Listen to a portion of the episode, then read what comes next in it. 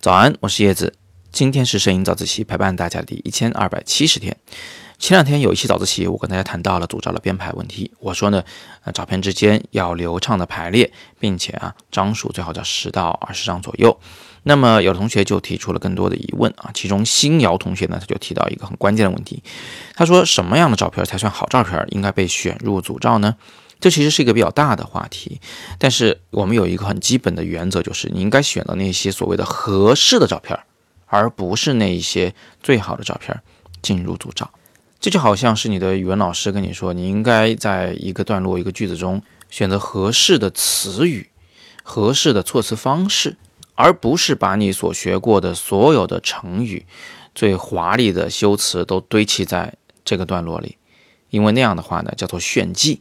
啊，生怕别人不知道自己有多少本事，但是实际上呢，这种炫技是有碍于整体的表达的。那至于什么样的照片才是合适的照片，这个呀，恐怕要放到你的整组照片里面去谈。也就是说，你最好是拍出来一组照片，然后就这组照片咱们进行详细的讨论。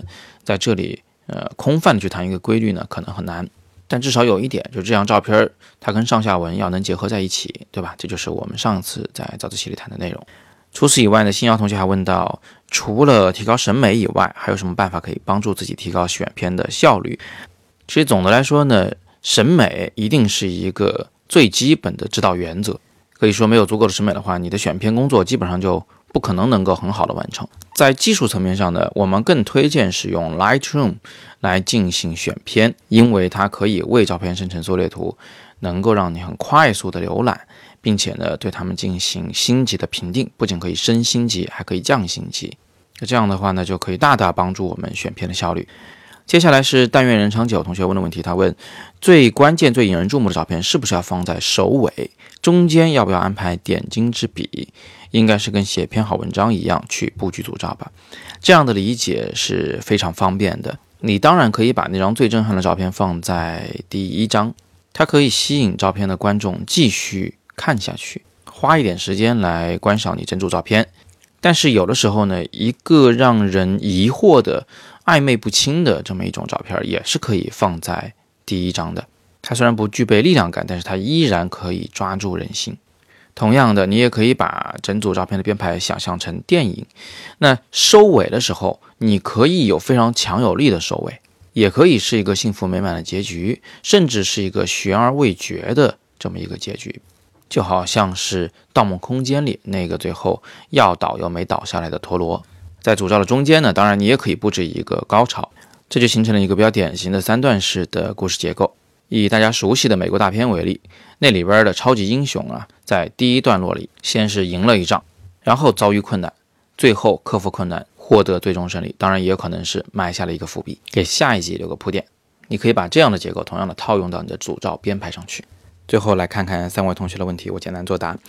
第一位是素莽同学，他说这是初中语文教散文的特点，形散神不散。我补充了一句，说组照呢，它可以是个散文，也可以是个叙述文，但不管怎么样，必须是个文。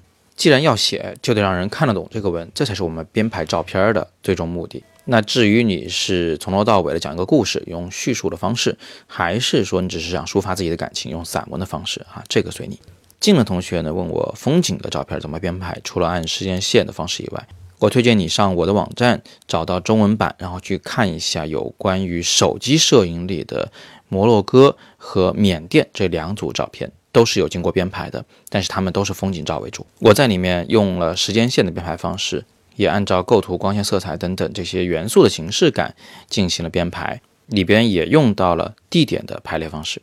最后呢，二四五六棒棒糖同学跟我讨论了照片到底会不会讲话这个问题。我还是觉得呢，好的照片是会说话的。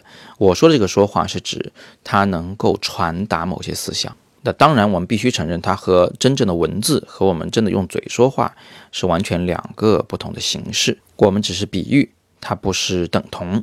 另外呢，它使我想起来，我应该跟你们强调一个事情，就是组照的编排并不一定是为了叙事。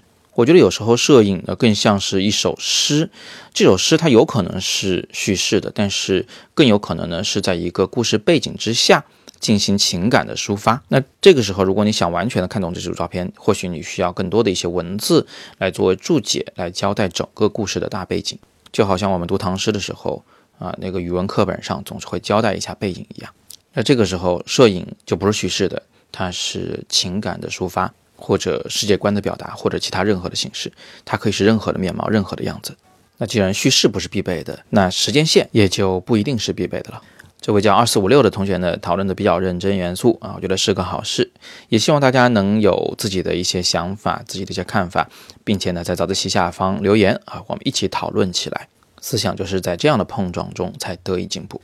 好，今天先聊这么多。大家如果有更多的有关组照排列的问题啊，可以在底部向我留言，我会尽力为你解答。今天是摄影早自习陪伴大家的第一千二百七十天，我是叶子。每天早上六点半，微信公众号“摄影早自习”，不见不散。